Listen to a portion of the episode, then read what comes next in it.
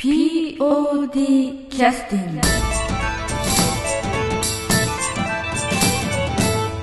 はい、えー、POD キャスティングを始めさせていただきます、えー、今日は、えー、1週間前に迫りました、えー、24時間ぶっ通しライブの、えー、そこで旗揚げをされる、えー、24時間シアターパラダイスという非常にあの伝説の劇団をあの旗揚げされるあのパド・リュクソンさんにえお越しいただいております。はいよろしくお願いします。ありがとうございます。えー、パド・リュクソンさんあの1週間前なんで、はい。えー、でも1週間前といっても毎日もう練習できないんじゃないですか？そうなんです。あの平日に一度日曜日に一度。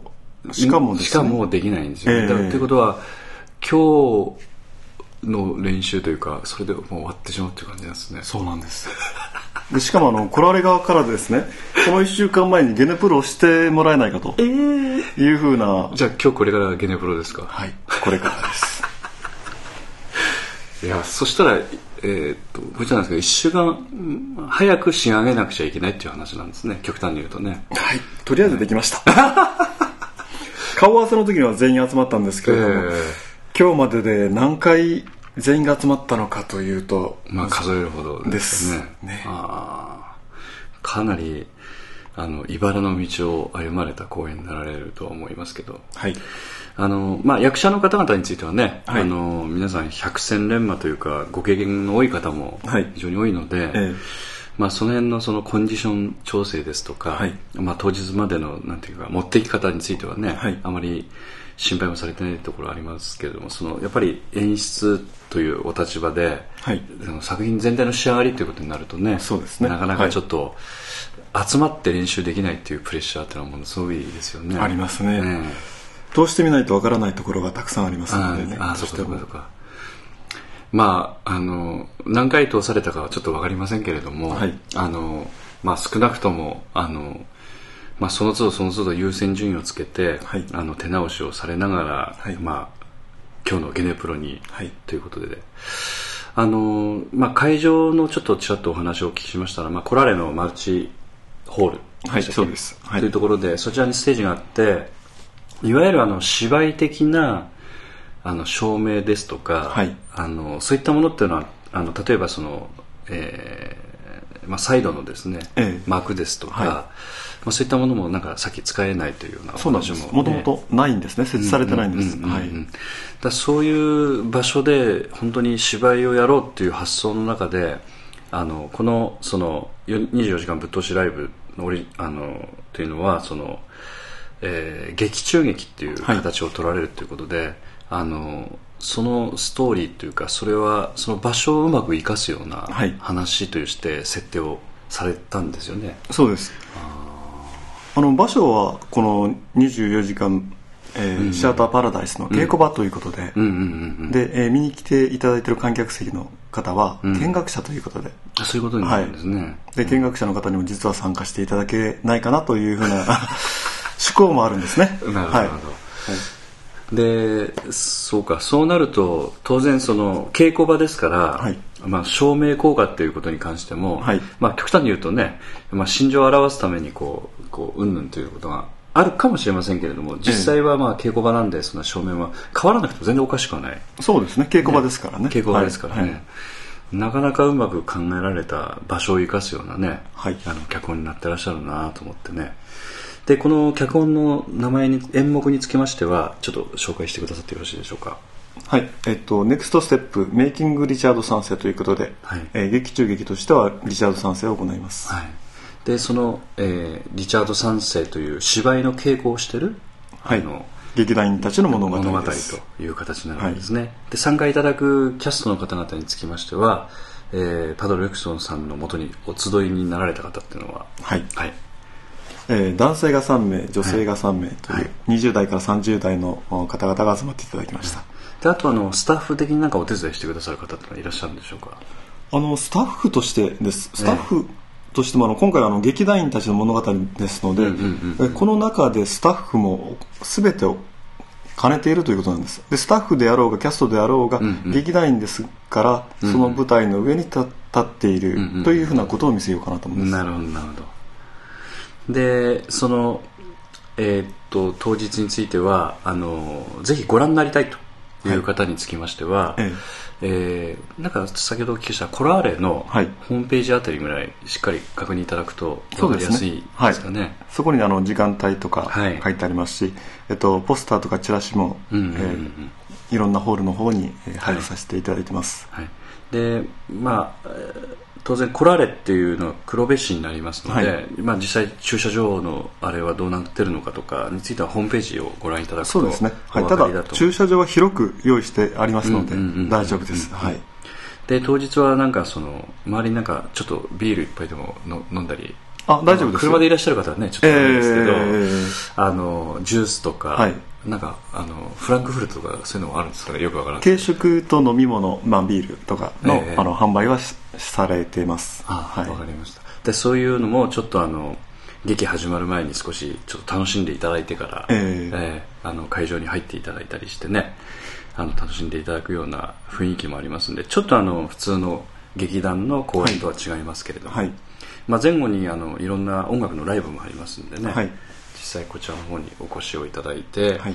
楽しんでくださればと思いますけどこれはあの8月の31ですから夏休みのね、はい。もう終わりのそうですね。日なので、はい。今年はたまたま日曜日が31日なんですね。そうですよね本当に。うん。なるほど。で今回あのもちろんチャリティーなもんですから、はいはい。入場は無料なんですよ、はいはいはい。で出入りも自由ですし、はいはいはい。いろいろ自由に楽しんでいただければと思います、でただあの募金の方もよろしくお願いします、ということでございますね、はいあとあのこのライブ以外になんかその周りで催しみたいなものってあるんですか？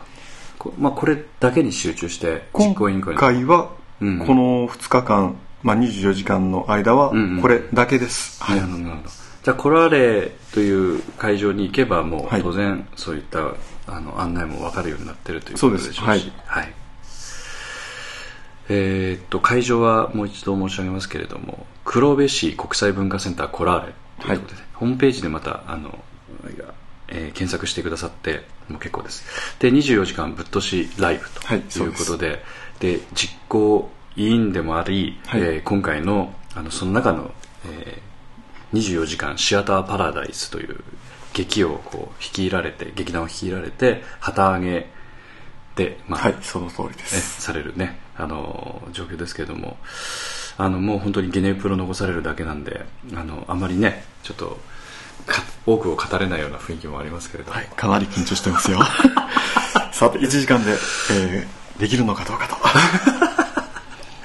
ということですね。であのちょっと一旦休憩に入らせていただいてまたちょっと詳しくお聞きしたいと思います、であの休憩の曲をちょっとご紹介いただいてよろしいでしょうか？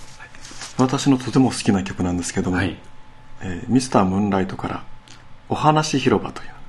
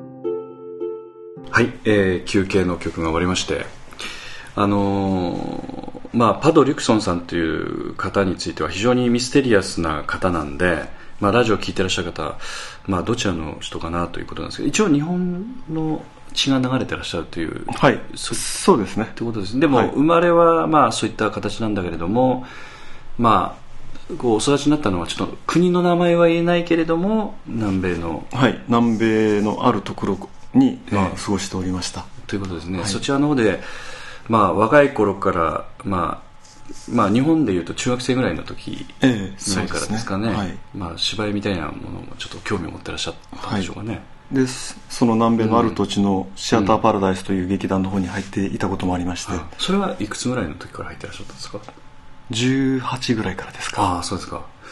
じゃあそうなるとまあそういう意味ではこう芝居なんていうかその毒に侵されるっていうかね、はい。かなり飲み込んでらっしゃった時期もあったっていうことでしょうかね。当時あの演出助手もされてさせていただいてたということなんですね。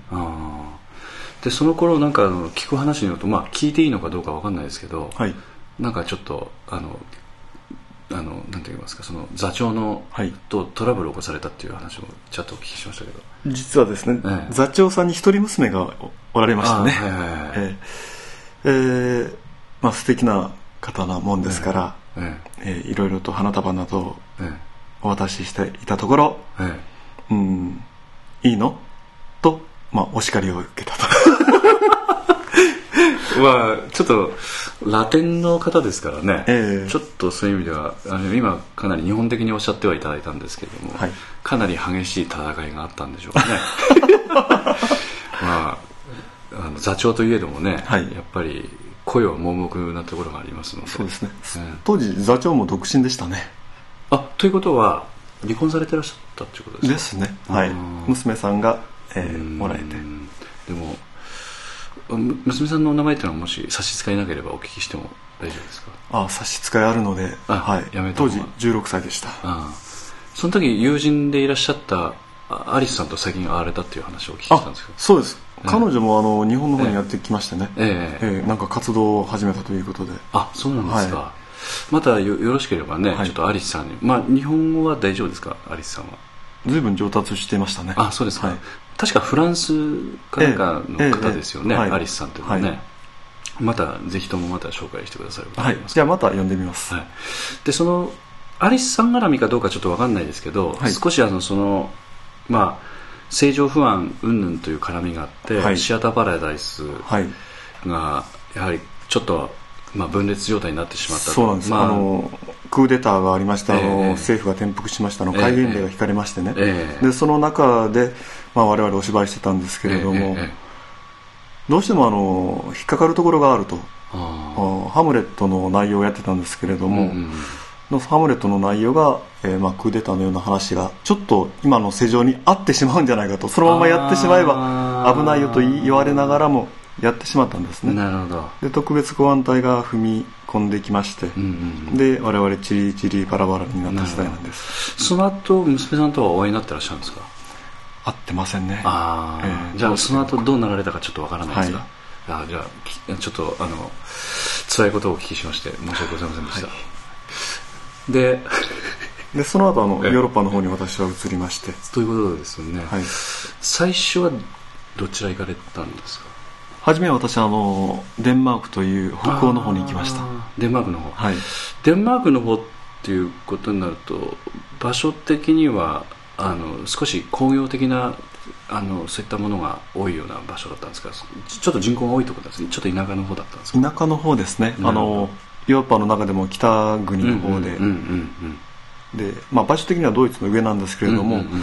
まあ、小さな国ですね,、ええちょっと逃れ損、えー過ごしたというようなこともありまして、ええはい、でそちらの方ではあのあんまりなんて言いますか文化的な活動ができなかったんですかね。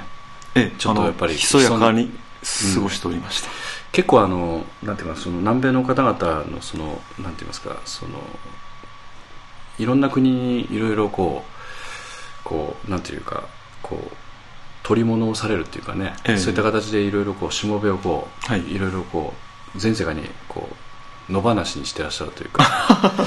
だからあんまり目立つことできなかったっていうええ。状況ですかね、はい。ええ。でまあそこで少しやっていたのが、うん。あのソーシャルダンスを習いまして。はい。ヨーロッパの文化にも少し触れようかなという形をとってました。なるほどでその後しばらくしてからあのさっきおお聞きしたんですけどイギリスの方ちょっと移られたっていう。そうです。はい、うん。それはなぜなんですかね？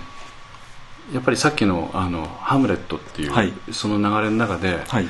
やはりこうそういったものを昔からお好きだったんで、はい。そのやっぱり生誕の地にそうですね。あのハムレットの舞台になったあのお城というのがデンマークにありまして、でやはり、えー好きなものですからじゃあうん本場の方にも行ってみたいなと思ってうんイギリスの方に行きました、うんなるほど。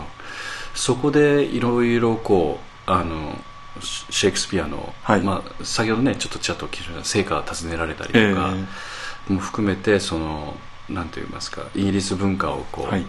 堪能されてらっしゃったはい。ということなんですけど、その中でこう芝居に関して何かこう影響を受けられたっていうかそういったことってどういったところがありましたでしょうかね？当時、まあ、南米での作り方とは随分違うなというような感じがあったんですよね、うん。やっぱり伝統を重んじるというかもちろんもちろんあの英語の発音もはい。違いますし、ええ。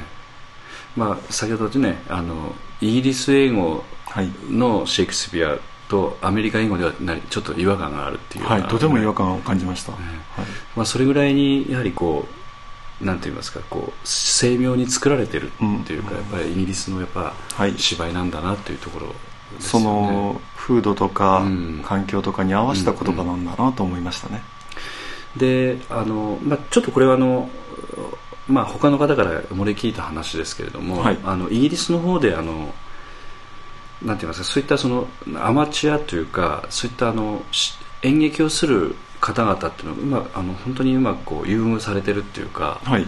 あのなんていうかそういうなものがあって非常にそういう意味ではアマチュア演劇っていうのが非常に盛んだっていうこともそうですね、あええちらっと聞きの企業的にもあの仕事は仕事それ以外の時間はそれ以外の時間ということもありますし、うん。えっと、その地域でのバックアップというのも文化活動としては大きなところがあります、だから結構携わってらっしゃる方も多いというふうに聞きますし、ええ。はい。あのなんて言いますか非常に芝居がやりやすい環境というか、はい。はい。なんかそういったことはねちょっとお聞きしたんで、まあ日本に比べるとずいぶん違うなと思って、ね、そうですね。小さな町うんにでも、あの劇場がありまして。ああそうなんだ、はい。ああいいですね、えそういった劇場っていうのはちょっとやっぱりあゴシック調の感じの感じなんですか？それとももう近代的なそういった建物になっちゃってるんでしょう？両方ありますよ本当に。うんもう屋外の屋根のないようなところもありあれば、そうなんですか、はい。コロシアムみたいな感じ。そうですそうですえー本当に。いいですね、えあのパドさんはどういったところでご覧になったんですか？いろんなそういった劇場っていうのははい結構はしごされたりして、えはいいろいろ好きで見てまいりました。うん。その中で印象に残ってる劇場って何かあります？名前は少し覚えていないんですけれどもうんうんうんうんやっぱり野外劇場だったんですよね。え。で、まあ、夜に行われたんですけれども、はいはいはいはい。でシェイクスピアの作品をされて、うんうん。その雰囲気に合ったのが良かったですね本当に、うんああいったのはなんかすり鉢状の感じになそうです。ああなるほど。ということは役者を見下ろすっていう感じなんですねお客さんがそうですね。はい。ああなるほど。ですあの半円形ぐらいになってる感じなんですか？そうです。扇形になってますね。ああ、はい。なるほどなるほど。で照明とかその辺についてはどんな付け方してらっしゃったか記憶ありますか？夜っていうのはかなりね、はい。まあ、そういうのを意識してうまく演出してらっしゃるんじゃないかという感じもするんですけど。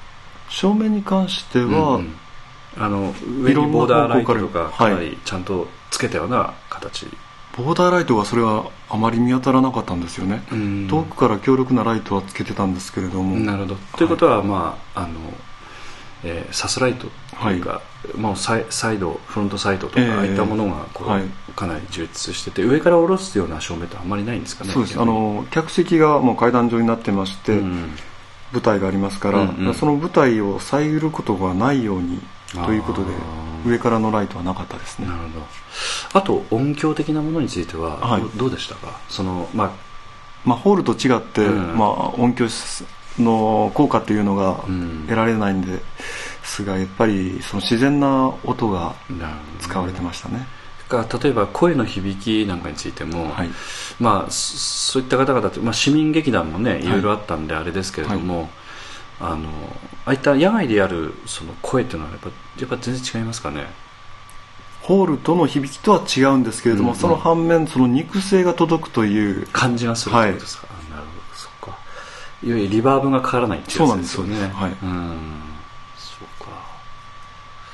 いやー羨ましいですよねそういうのはね。いろいろ見てきてらっしゃって、楽しい思い出でした。ええでそれでまああの帰国されてまあこれで 10, 10年。はい10年以上経ちましたね。ね、はい、それからまあ日本で活動されてからまあ10周年ぐらいはい。なられるっていう、今年でちょうど10周年。はい、そうです。ということですね。だからそういう意味ではあの10周年記念の旗揚げ公演になるんですね、はい。非常にあのメモリアルな公演になりますけど、はい。私にとってもネクストステップということで。いや本当そうですよね。うんであの本当このラジオを聞いていらっしゃる方のあのパドさんという方ってどういう方か本当にミステリアスだと思いますけども今までお話ししてた内容の9割は本当ですからね。9割は本当ですので、非常にあの非常に面白い経験もいろいろしていらっしゃる方なんでまた機会があったらねいろいろお話をお聞きになられるといいと思いますけども。あの今回のその、えー8月の31日の日曜日に行われる、えー芝居の方ですけれども24時間ぶっ通しライブの方で、はい。まあえーこれはあの31日っていうのは2日目になるんですね。そうです。はい、前日の7時から始まりまして、うん。次の日の7時まで本当に24時間あの舞台の上では何かしらをやっておりますね。はいまあ、スタッフの方々も、まあ、仮眠を取りつつ、はい。連携取りながらやっていかれるという非常に大変なはい。あの行事ですけれどもぜひともまたね、まあ、お近くの方でなくても、ええ。えーぜひともまたご覧ぜひいただきたいと思いますし、あとあのパドさんの本当にこれあの非常にこうなんて言いますかい今のパドさんの中で与えられた条件でいかにこどんなことができるかっていう感じのそうですね。芝居でね、はい。捉えてらっしゃるので。あとこの中に込めた思いっていうのはなんかあのございますでしょうかね？はい。さんなりには。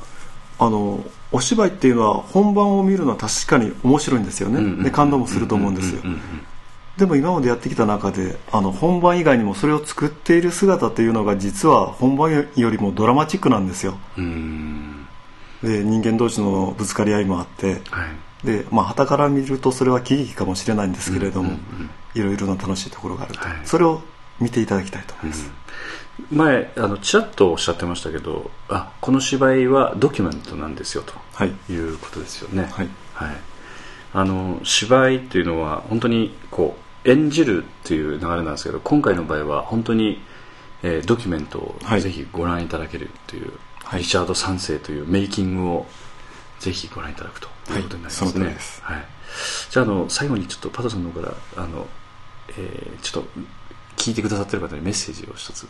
はい。はい。今回は「愛は地球を救う」ということで皆様のご協力をお願いしております。ぜひお越しください。じゃああの本当にお忙しい中これからゲネブプロぜひ頑張ってください。はい、はい。頑張ります。じゃあお忙しいところありがとうございました。ありがとうございました。POD キャスティング